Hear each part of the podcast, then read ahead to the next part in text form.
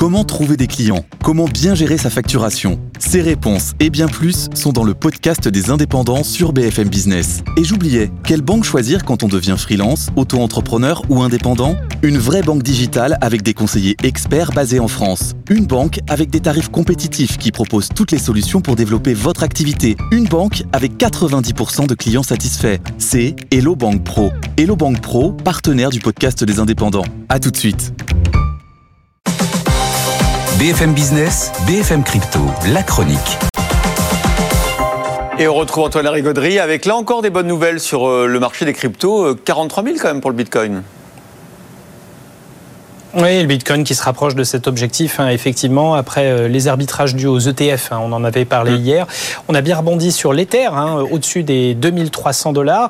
Et puis, euh, seul Solana, un, petit coup de mou. C'est vrai qu'il y a eu une grosse panne sur la blockchain euh, de la crypto. Hier, elle a été réparée, donc tout va très bien, mais ça a pesé sur les cours.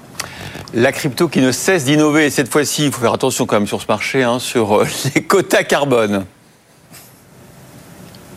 Oui, vous savez, on peut tokeniser et transformer absolument euh, tout actif en crypto-actif. Certains sont même devenus des produits euh, légaux, euh, régulés, tokenisés. Et eh bien là, on revient sur le fameux marché des quotas carbone, ce fameux marché vertueux, qui est quand même à l'origine aussi d'une des plus grosses escroqueries financières du siècle. Hein. Je vous renvoie à l'excellente série de Canal, hein, d'argent et de sang. Mais voilà, depuis, c'est un peu morne pleine.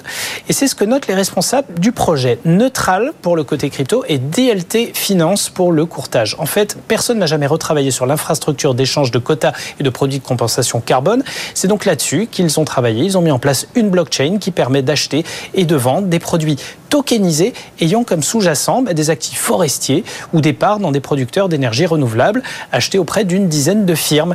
Et les entreprises les achètent pour compenser leurs émissions carbone. C'est pas la première tentative du genre, mais c'est la première à avoir reçu l'approbation du régulateur allemand.